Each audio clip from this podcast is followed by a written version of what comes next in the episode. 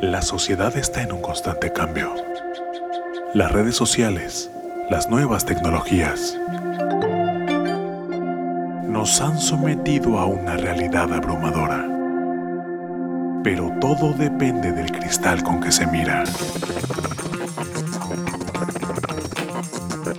El generar un cambio está en nosotros. Siempre dentro de nuestras posibilidades. Y debe estar implícito en la misión de cada ser humano. Parado frente a un mar de posibilidades. Y todo depende de diminutas acciones. Este es Chu frente a su micrófono. El poder de generar un cambio a través de Irresponsable TV.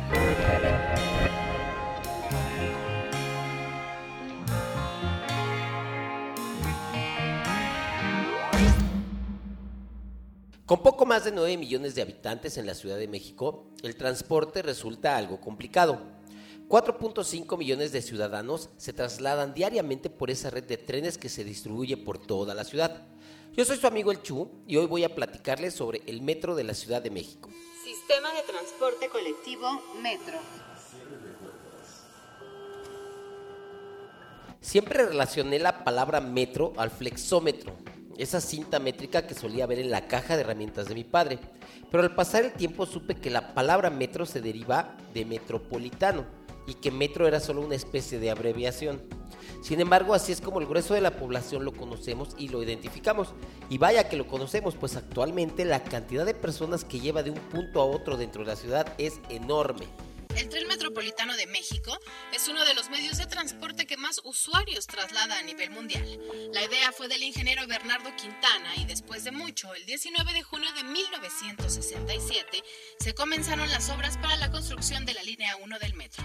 Actualmente se cuenta ya con 12 líneas, cada una con un número, letra y color distintivo. La longitud total de la red es de 226.49 kilómetros, con 195 estaciones. Desde aquella fecha hasta hoy hemos sido testigos de lo que se ha convertido en una de las redes de transporte público más grande del mundo. Es difícil pensar que hoy en día exista un chilango que no se haya subido al metro. Y si es que existe, sin duda debe ser un espécimen raro. Yo utilizo automóvil y una motocicleta para trasladarme todos los días al trabajo o hacer mis, mis actividades. Eh, utilizar el metro para mí no es algo común, sin embargo, en algunas ocasiones lo he utilizado, sobre todo por la practicidad que ofrece. Según cifras del metro, los 390 trenes y los 15.000 trabajadores del sistema dieron servicio a 5.1 millones de usuarios solo en 2019, lo que representa a casi el 60% de la población de la Ciudad de México. Así también, el metro se ha convertido en un punto mercantil muy importante y una fuente de ingresos para muchas personas que viven del comercio informal. Todos identificamos el famoso grito de llévelo, llévelo. O el clásico, sí, mire, se va a llevar las deliciosas cantidades ilimitadas de productos chinos, ya sean discos compactos, piratas, cremas antiinflamatorias, códigos civiles, pasando por martillos, libros de historia, la Biblia en CD, no sé, un largo etcétera que nos ofrecen. Y es que encontramos cosas tan baratas que es casi imposible no querer comprarlas todas. ¿Quién no querría tener un par de corta uñas cromados por solo 10 pesitos? Digo, a cualquiera se le va instintivamente la mano a la cartera cuando escucha que por 20 pesos puedes ser poseedor de un manos libres para el automóvil. Claro que lo quieres, aunque vayas en metro porque no tienes el coche. Pero no puedes dejar de pasar esa oportunidad de oro. ¿Quién puede desperdiciar la oportunidad de llevarse no 3 ni 4, sino 6 bolígrafos por 15 pesos? Ejercer el comercio ambulante dentro de las instalaciones del metro es una actividad prohibida por la Asamblea Legislativa, que causa remisión al juez cívico y se debe pagar una multa para quedar libre. Sin embargo, la corrupción ha permeado también en este rubro, por lo que la ley actualmente intenta regular esta actividad estableciendo los lineamientos generales para la formulación de la política pública de los vendedores informales, con el fin de garantizar los derechos a la dignidad humana, al mínimo vital, al trabajo y a la convivencia en el espacio público. La expresión artística en el metro es parte ya de este sistema de transporte. No solo los conciertos que se han llevado a cabo al más puro estilo del metro de Nueva York, porque se han llevado a cabo conciertos de bandas nacionales dentro de las instalaciones del metro para que todos esos usuarios aburridos rompan un poco la monotonía con el arte.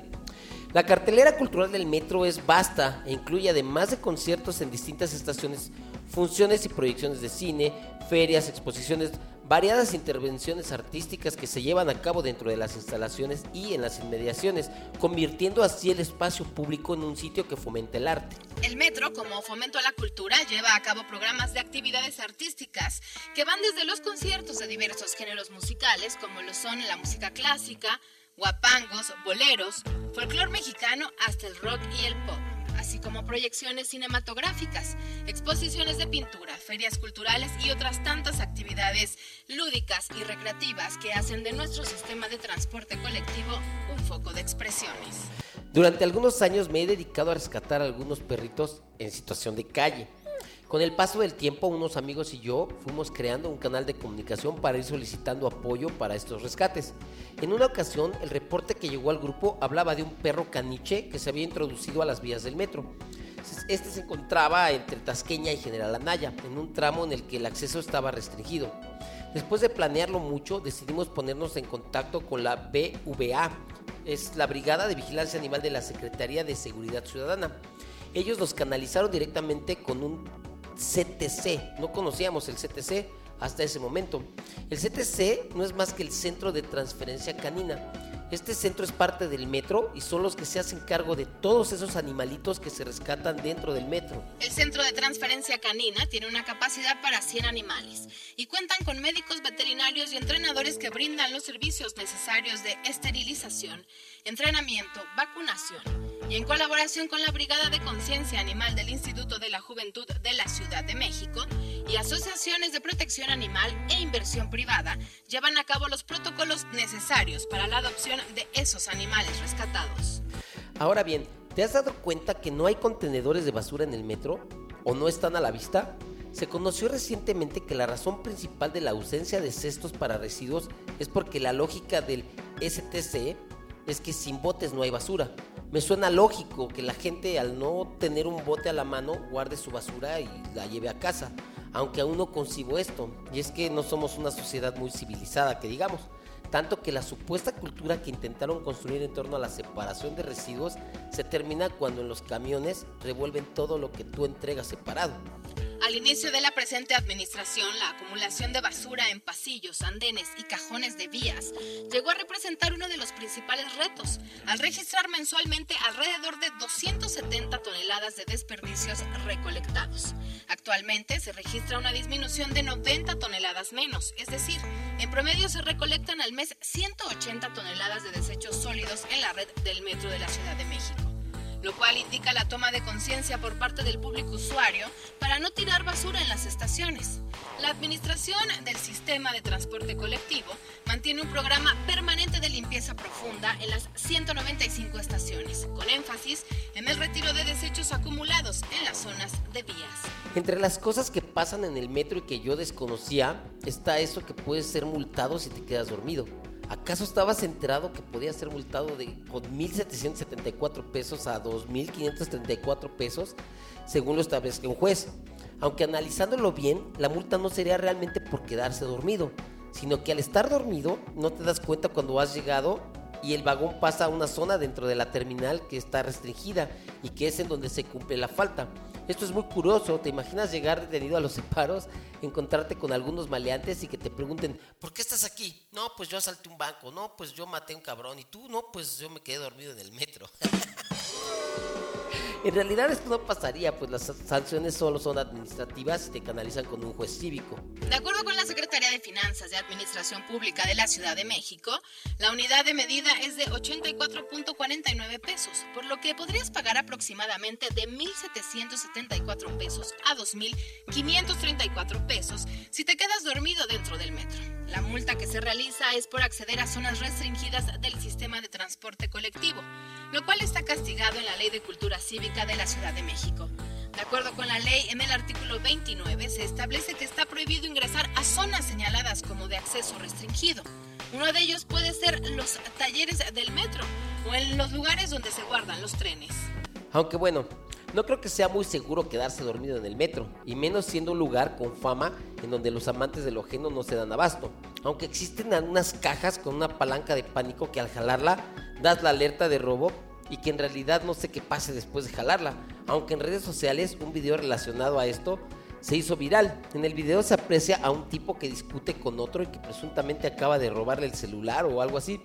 Y el afectado comienza a jalar la palanca o intenta hacerlo. Muchos usuarios molestos le echan bronca para que no, no la jale, como si esto fuera a arruinarle el día a todos. Finalmente lo hace y la molestia de los usuarios, incluyendo la del presunto delincuente, es visible. Este video pueden buscarlo en Google o en la red como No hagas mamadas, golpean a pasajero por activar la palanca del metro. Las veces que he visto esta palanca, me he cuestionado sobre lo que pasará después de jalarla. Llegué a pensar que el tren se detendría o que sonaría una alarma muy fuerte o que se bloquearía el vagón o algo similar. Pero no, en el mejor de los casos al llegar al siguiente destino habrá algunos guardias o policías para atender la emergencia. Claro, en el mejor de los casos, pues he leído que muchas veces las víctimas no reciben absolutamente nada de apoyo, aunque ahora sabemos que también podemos ser sancionados por hacerlo o golpeados, como en el video. Aunque no existe una sanción señalada en el reglamento del metro y tampoco en su manual del usuario, sobre advertencia no hay engaño. Abajo de la palanca está el letrero con la frase todo abuso será castigado. Si alguien acciona la palanca a manera de broma o juego, sin que exista una emergencia real, será remitido al juzgado de lo civil por los agentes de la policía de la estación. Esto se considera como un ataque a las vías de comunicación y es un delito ante el Código Penal Federal. En la Ciudad de México se castiga como una falta administrativa. La multa va de los 1.600 a los 2.400 pesos, es decir, de 21 a 30 veces la unidad de medida y actualización UMA de 80.60. Y bueno, entre otras cosas, el metro cuenta con una oficina de objetos extraviados que se encuentra en la estación del metro Candelaria de la línea 4. Y es ahí a donde se llevan todos esos objetos que reportan los trabajadores como perdidos o encontrados. Así también, el metro tiene 38 murales realizados por artistas mexicanos y extranjeros ubicados en varias estaciones, principalmente a la línea 3 y la línea 8. Cuenta también con el primer museo científico cognitivo del mundo, el Túnel de la Ciencia, ubicado en la estación La Raza.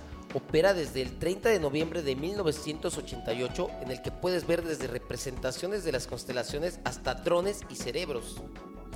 El metro cuenta con un espacio para capacitar a su personal técnico y operativo llamado Expómetro y que también tiene una sala abierta para el público en general. En sus instalaciones hay 24 cibercentros que ofrecen computadoras e internet gratuitos durante 10 horas al día. También cuenta con una póliza de seguro en caso de algún accidente en sus instalaciones.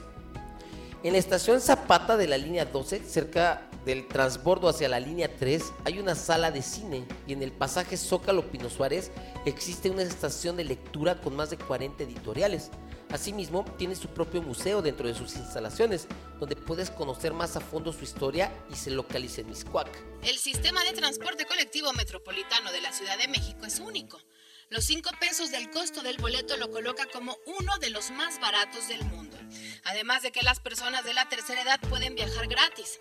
Es tan bueno que en el 2005 el metro de Tokio, Japón, siguió el modelo mexicano de destinar vagones exclusivos para mujeres. En México fue a partir de 1970 que se asignaron los primeros dos vagones para que viajaran las mujeres. De las 195 estaciones con las que cuenta, 12 son temáticas y en ellas podemos ver plasmados desde los ídolos del boxeo, la lucha libre y los caricaturistas mexicanos hasta el ciclismo, autores y compositores, ejército y fuerza aérea. Si bien muchos mexicanos renegábamos del metro, podríamos comenzar a valorarlo sabiendo que es uno de los más grandes y mejores del mundo. Así que tal vez la siguiente ocasión en la que viajes en él recuerdes esto que escuchaste en algún programa de Irresponsable. Yo soy su amigo El Chu y en este podcast me acompañó Estefanía Cuartino. Gracias por escucharnos. Nos vemos pronto en un nuevo episodio por Irresponsable TV. Hasta la próxima. El futuro nos alcanzó. La inteligencia artificial está presente en toda nuestra toma de decisiones. El algoritmo ha sido colocado como un proveedor de la verdad absoluta, administrando qué es lo bueno y lo malo para ti. la última esperanza es defender el más grande idealismo de la juventud. La irresponsabilidad. Porque no se es joven si se es responsable. Y para los viejos, es el último vestigio de que un joven habitó en él. El algoritmo no manda sobre ti. Ser irresponsable es tu más grande poder, que no le permite a ninguna corporación encajarte en un estereotipo cuantificable. Irresponsable TV. Música del mundo para el mundo. Disponible en Facebook Live, YouTube, Instagram, Twitter, Apple Music, Spotify, Amazon Music.